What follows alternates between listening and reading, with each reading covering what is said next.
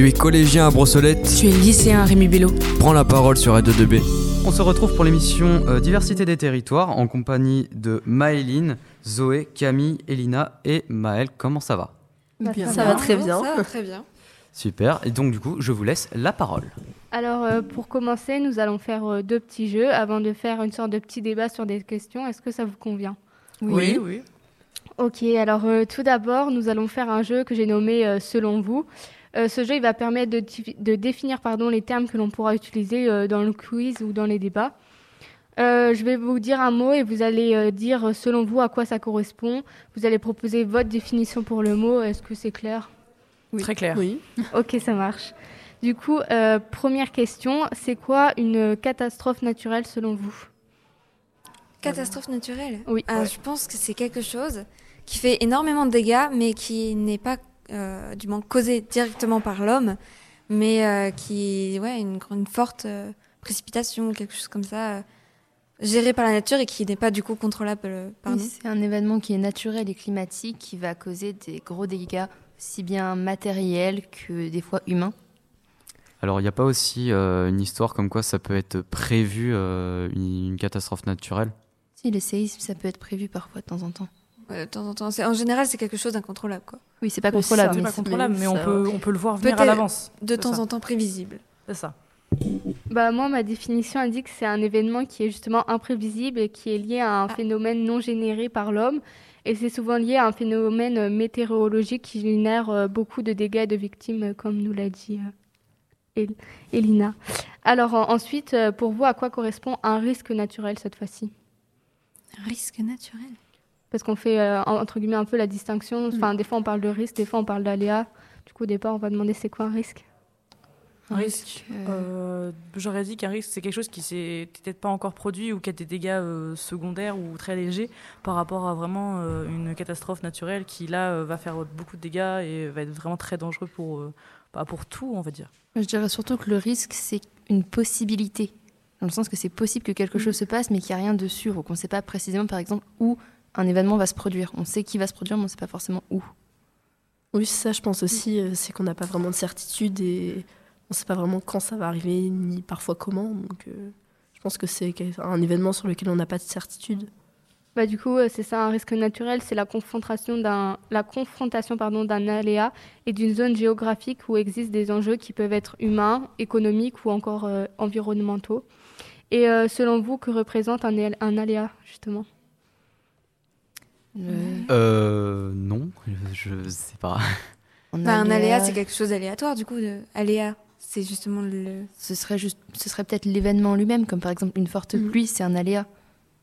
Oui, je pense aussi ouais, que c'est à peu près ça. Oui, c'est ça. En gros, c'est un événement euh, qui a pour euh, origine un phénomène naturel précis et euh, qui en- entraîne un danger majeur. Et euh, quels sont les processus euh, qu'amène un risque naturel? Ça, c'est pas sûr que. Tu peux répéter la question Euh, quels sont les processus qu'amène un risque naturel Les processus. Genre les étapes, par exemple Genre un confinement ou des choses comme ça en cas de tremblement de terre Non, c'est. euh, Enfin, c'est. En fait, je pense pas que vous allez avoir la réponse, mais c'est euh, par exemple au niveau. euh, bah, quand on parle de biosphère et tout. Genre, ça peut être au niveau de la terre, au niveau de l'air et tout. C'est ça hein, qu'ils appellent les processus. Ah. Non. D'accord, bah non, Non, pas. non, non, pas. c'est ce qui me semblait. Du coup, euh, les risques naturels se rapportent à des aléas qui font intervenir des processus naturels, naturels pardon, variés, tels que atmosphériques, hydrologiques, géologiques ou géomorphologiques. Est-ce que vous savez à quoi correspond ce mot géomorphologique? Au niveau des pierres, des roches. On voit l'aspect SVT. Oui, c'est ça, ça correspond au relief euh, terrestre. Et euh, quels sont les types d'aléas euh, qui existent? J'ai pas assez de connaissances euh, en SVT pour vous Mais dire. j'ai pas vu ça en SBT. Bah, tout à l'heure, on tu nous en parlais. euh, Les, en rapport là. des euh, séismes et tout. les séismes, les tremblements de terre, les fortes pluies, les, les tempêtes, les tornades ou les choses comme ça. Ouais, je crois qu'il y a terrestre et climatique ou des choses comme ça.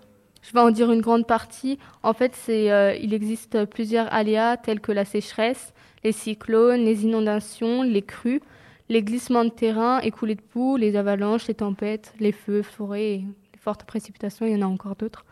Et euh, quels peuvent être les risques, les, quels peuvent être les risques liés à la technologie? Euh, que la technologie, ça pousse du coup à une plus grande innovation.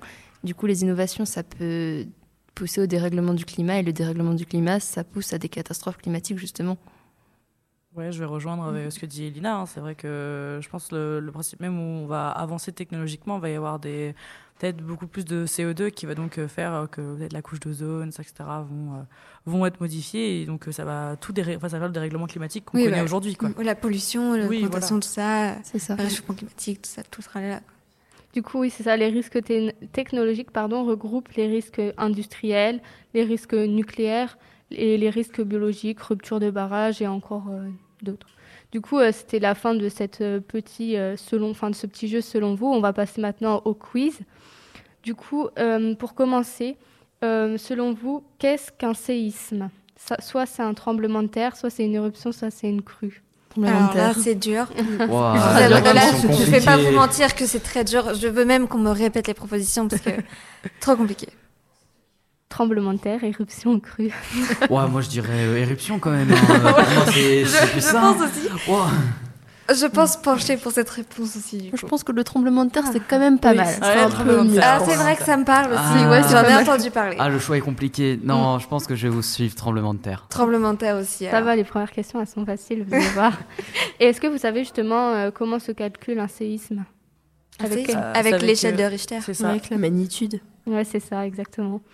Et qu'est-ce qu'un ouragan C'est des tempêtes exotiques ou des tempêtes tropicales alors, de, j'ai pas, ça. Euh, les ouragans. Qu'est-ce que c'est qu'un ouragan Des tempêtes euh, exotiques ou tropicales C'est ça. Alors, ah. exotique euh, ou trop... bah, tropical, non? Je sais pas. En bah, tropical. Pour moi, exotique, ça fait penser aux fruits exotiques, c'est tout. bah, je pense que je partirai sur tropical, moi, perso, parce que c'est plus par rapport aux au tropiques. oui. Perso, je vais vous suivre tropical. Tropical, sur les îles et tout. Avec les tropiques. Bah oui, je pense, oui, oui. Oui, c'est ça, c'est tempête tropicale. Et euh, est-ce que vous savez quelles sont les côtes, les côtes pardon, qui peuvent être touchées euh, par un ouragan? Les côtes, bah, les îles Non? C'est pas ça que tu veux dire pas que, en mode euh, les côtes de l'Asie, les côtes du Japon, les choses comme ça. Les États-Unis aussi. Oui, les États-Unis, c'est touché depuis très longtemps. Les côtes surtout américaines, asiatiques, japonaises et africaines. Ouais, bah, c'est ça, t'as tout dit. On voit la pro. Hum, ensuite, on... qu'est-ce qu'un tsunami? Soit c'est une grosse tempête, soit c'est la présence de grosses vagues, soit c'est la présence de grosses pluies. Wow. Ah, pareil. Difficulté. La vie, c'est ah, et moi je dis c'est pire que la première. C'est quoi ce quiz là? Ah, ça... ah, wow. Trop dur, trop gros niveau là, On voit que ça monte euh, en difficulté de plus en plus. Il faut être Albert Einstein pour euh, résoudre ça. Moi je sais pas. Là c'est très dur.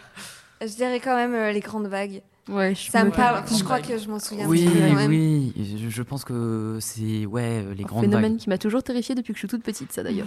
non, mais dans les films. Mais oui, vraiment. C'est une catastrophe. les ils en ont pendant un moment. Il y avait beaucoup de films sur les tsunamis. Moi, je me souviens. Ça m'a traumatisé. Dans ma tête, j'étais en mode à tout moment, tu sais, à nos gens le retrouvent, il y a un tsunami. wow, pour quelle raison Alors, que réellement, ce n'est pas possible. À part la rivière à côté, je ne vois pas comment il pourrait y avoir un tsunami. Quand t'es hein. petit, tout peut se passer dans ta tête. Physiquement, t'es toujours petite, Camille. Après, donc. oui. Bon, euh, on va pas débattre sur ça. Euh, du coup, vous avez donné la bonne réponse. Et euh, qu'est-ce qu'un mouvement de terrain? C'est un ensemble de déplacements brutal ou non sur du sol ou du sous-sol? Ou c'est un ensemble d'écrasement brutal ou non du sol et du sous-sol? En soi, la question, elle est facile, mais les réponses, c'est compliqué quand même. Je peux dire le mot de base.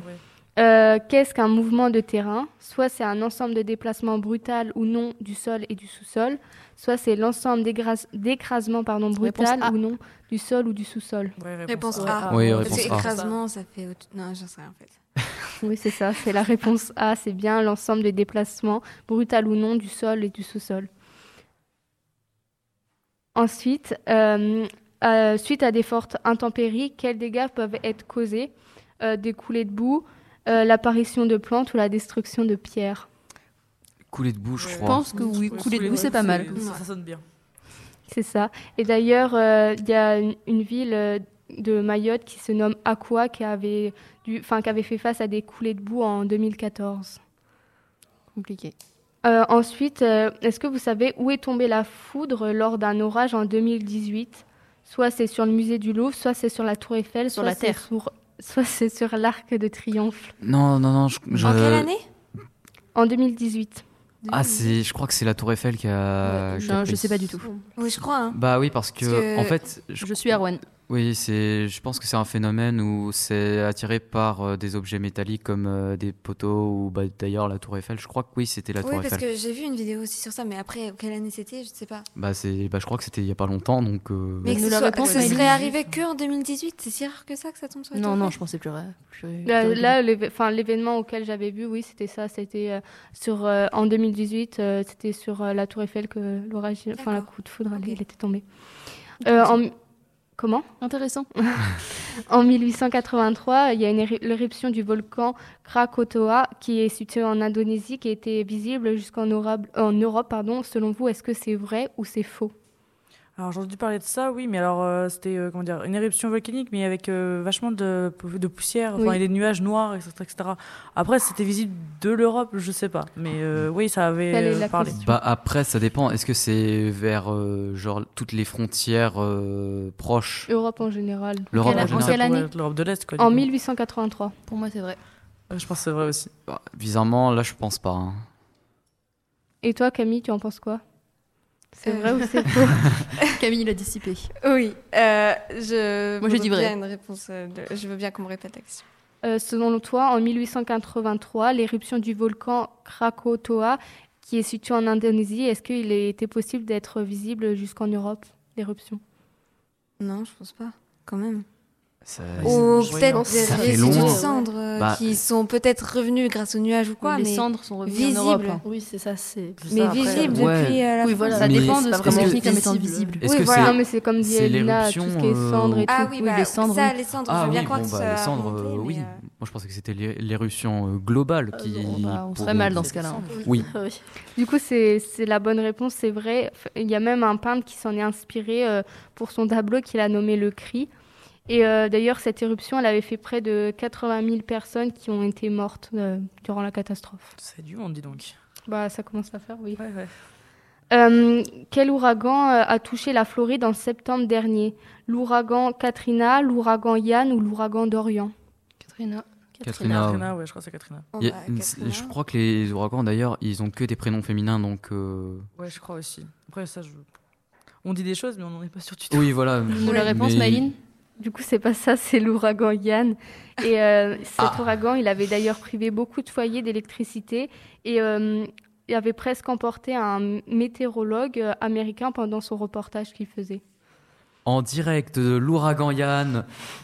Ça serait trop bien de voir un truc comme ça. Euh, Trop bien, il y a- pas ça, mais. Il y a une vidéo qui, euh, bah, justement, qui montrait euh, enfin son, un, son météo... reportage. un météologue ou un météorologue? Un météorologue. Tu peux définir ce que c'est? Une, une panne. Euh, C'est une personne qui va étudier Oui, qui euh, les vents, la météo pour euh, météorologiques. préparer la... Oui, la météo qu'on regarde à la télé.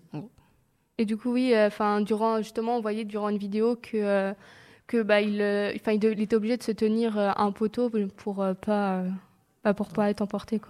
C'est chaud. Euh, question suivante. Quel a été le plus gros feu de forêt de cet été 2022 Soit c'est pour la, soit c'est la Gironde, soit c'est les Bouches-du-Rhône, ou soit c'est pour le, enfin, pour la Bretagne. Non, C'est pas la Bretagne. C'est Bretagne, ça, ça a été, Non, ça a en été Bre- touché, mais. Bre- non. Bretagne, euh, il pleut souvent, donc. Gironde. Non, mais même pendant la Gironde, oui, ouais, il y a eu- ça, ça a été, Gironde. ça a été touché, Pour mais. Ça a été touché, mais euh, c'était- ça s'est vite arrêté, on va dire. Donc, euh, moi, je dirais les. Bouches du Rhône. Moi, je dirais la Gironde. Moi aussi, la Gironde. Gironde. Oui, du coup, la Gironde. Oui, c'est ça, c'est la Gironde. Ça avait fait un ravage de 32 000 hectares, tandis que pour la- les Bouches-du-Rhône, c'était 125 hectares et pour la Bretagne, 3 800 hectares.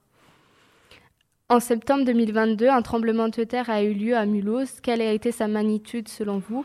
2,8, 5,8 ou 4,8 À Toulouse À Mulhouse. Ah, Ah, Mulhouse. euh, Deux. oui, parce que si c'était à Toulouse, à mon avis, on en aurait Oui. plus Tu entendu peux parler. répéter? Oui, c'est ce que je me disais.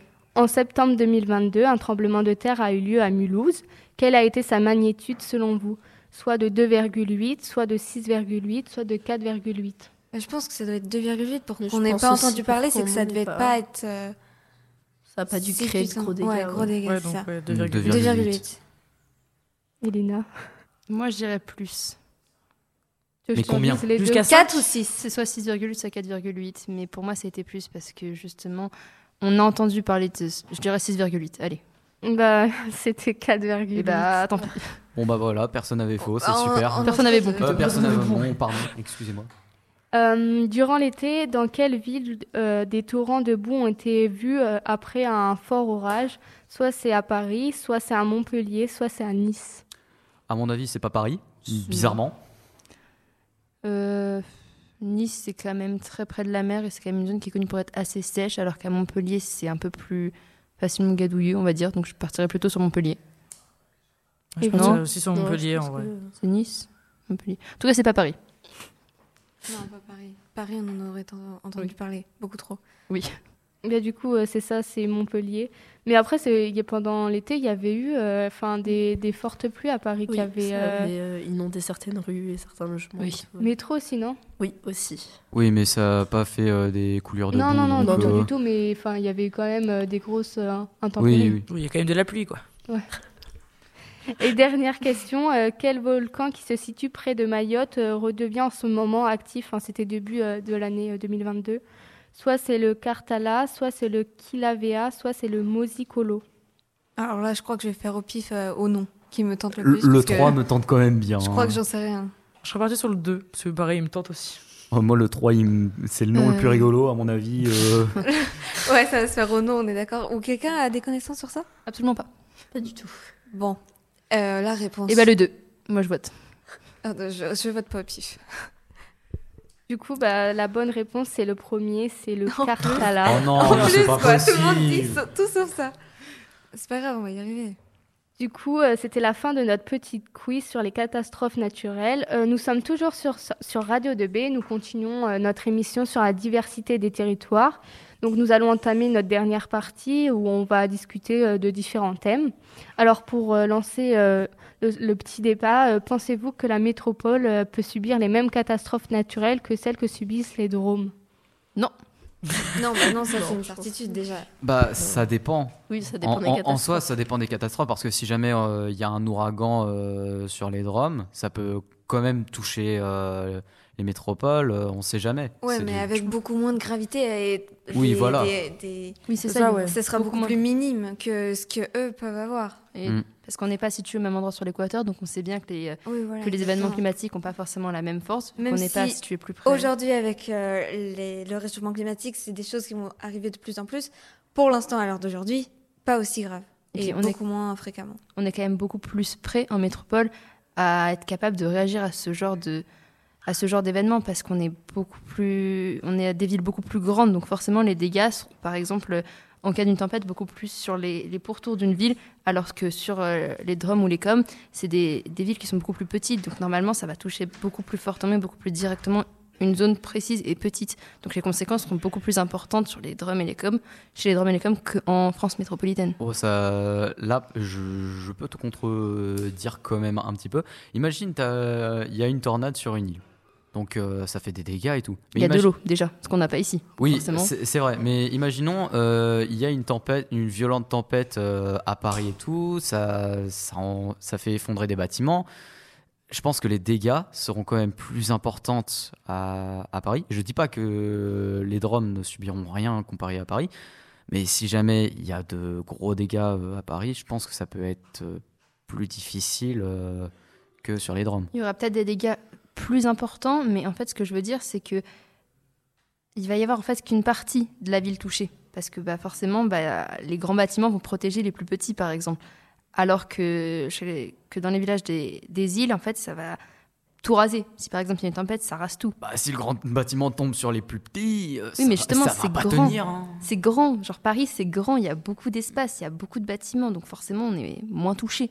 Et il y a aussi, euh, Paris peut plus euh, répondre euh, aux dégâts qu'un petit village qui n'aura pas les, les fonds nécessaires. Après, ça dépend des catastrophes aussi. euh, forcément, si on doit faire face, par exemple, à un séisme, ce sera pas du tout la même chose que une tempête ou quoi que ce soit. Donc, euh, Et puis euh, en France métropolitaine, on sait très bien qu'on n'est pas situé sur une zone Mm, entre deux, entre deux euh, aide-moi Zoé, entre deux plaques tectoniques. Merci. entre deux plaques tectoniques, alors qu'il y a certaines zones de Dromotome qui sont situées beaucoup plus près des limites des plaques tectoniques. Du coup, bah, avec la subduction ou la convection des plaques, ça va, Oh là, Elle a bien l'impression de pouvoir- Ça va plus. C'est fini. hein. ça va péter plus facilement et du coup, les séismes sont, seront plus importants là-bas que par chez nous. C'est vrai. C'est vrai. D'accord. Et selon vous, comment justement les populations elles survivent à ces phénomènes? C'est-à-dire?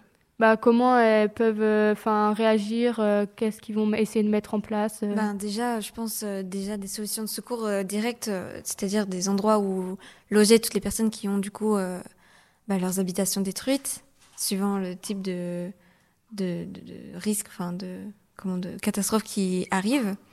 Et puis, bah, des solutions aussi au niveau de la nourriture, je sais qu'ils vont déjà faire appel euh, à la métropole pour qu'on vienne les aider, des renforts. Parce que sur leur île, déjà, ça va toucher une bonne partie de l'île. Ils vont pas avoir forcément assez de, de choses euh, pour eux, eux-mêmes, genre l'eau potable ou même l'électricité, tout ça, ça va être euh, bah, des ressources et des dorés rares. Pour tout ce qui est rationnement, euh, centres médicaux, je pense que oui, les DROM feront, feront appel à la métropole. Ouais, des renforts euh, pour euh, aider tout ça. Hein. Et puis même, euh, si jamais il y a une destruction d'habitation, la France va avoir beaucoup plus tendance à investir, à donner France métropolitaine aux personnes en France métropolitaine qu'aux personnes vivant sur des îles. C'est dommage, mais c'est une réalité. Mais aussi tout ce qui est aussi le besoin de réponse immédiate. Donc par exemple tout ce qui est hélicoptère, par exemple s'il y a une inondation de ça, pour évacuer les gens, il faut aussi préparer ce matériel-là. Oui, oui, bien sûr. Puis même, euh, ils peuvent. Enfin, ils savent comment réagir aussi. Euh, on leur apprend comment réagir. Euh, oui, oui c'est vrai. Ils sont beaucoup plus formés que voilà, ça. ça. Comme nous, on a que bah, les alertes incendies, des choses comme ça. Eux, ils ont des alertes en cas de catastrophe naturelle. Ils savent beaucoup mieux comment gérer ce genre de situation. Oui, c'est sûr. Bah, disons qu'ils ont vu plus de, plus de catastrophes naturelles. C'est triste à dire, ils ont vu plus de catastrophes naturelles que nous. Comme par exemple, nous, des séismes, on n'en a pas vu tellement. Eux, ils doivent en, en voir Beaucoup plus régulièrement. Oui, voilà. Plus régulièrement, pareil pour tout ce qui est euh, tsunami ou quoi que ce soit, inondation. C'est. En fait, ils envoient beaucoup plus que nous, donc du coup, ils sont mieux préparés. Tandis que nous, bah non. C'est triste à dire, mais non. Ah, en tout cas, mm. si un jour ça devait nous arriver, on est dans la merde. Ah oui, clairement. Le vocabulaire, mais oui. Mais après, euh, c'est pas quelque chose qui va arriver du jour au lendemain, ça va arriver progressivement et avec une force euh, qui va progresser dans le temps. Donc, on aura le temps d'apprendre à se préparer. Voilà, c'est ça quand ça commencera à, arriver, on aura le temps de se préparer à forcément des catastrophes plus graves euh, par la suite. Parce que quand même, les changements de température, tout ça, on va le voir débarquer au fur et à mesure. C'est pas euh, du jour au lendemain, ça va faire un gros truc. Euh, on va le voir au fur et à mesure. Par exemple, si les tempêtes arrivent en France beaucoup plus fortes, on va avoir une plus grosse, une plus grosse, une plus grosse, jusqu'à arriver une énorme. C'est pas, on va pas être du jour au lendemain avec une énorme oui, bien sur la France. Déjà, on a pu voir, euh, enfin, en rapport du réchauffement climatique et justement euh, les, les chaleurs qu'on augmentent, on a pu voir cet été avec euh, les grosses vagues de chaleur. Surtout les incendies qui ont causé beaucoup de dégâts. qui se sont multipliés. Et justement, on parlait de, des mesures qui sont mises en place pour protéger les populations des risques naturels. Est-ce que vous en connaissez? Se mettre sous la table sous un tremblement de terre, ça ne marche pas. C'est pourtant ce qu'on nous apprend en France métropolitaine. et ça ne marchera jamais. Je sais qu'il y a aussi euh, des, au niveau des constructions, dans les pays où ça arrive souvent, des constructions euh, de bâtiments spéciaux qui résistent mieux à des tremblements de terre, par exemple. Après, euh, ou dans les endroits où, sur les îles où il y a des inondations assez fréquemment, il va y avoir des maisons sur pilotis. Enfin, après, ça dépend des risques et ça dépend des endroits où ça arrive et tout ça. Après, il y a une chose que je comprends pas, c'est que par exemple, après le séisme à côté du mont Everest, euh, il y a une ville en, Inde, je crois, qui a été très fortement détruite. Pourtant, euh, après séisme, elle a été reconstruite à l'identique, avec le même type de matériaux utilisés, les mêmes fondations. Donc en soi.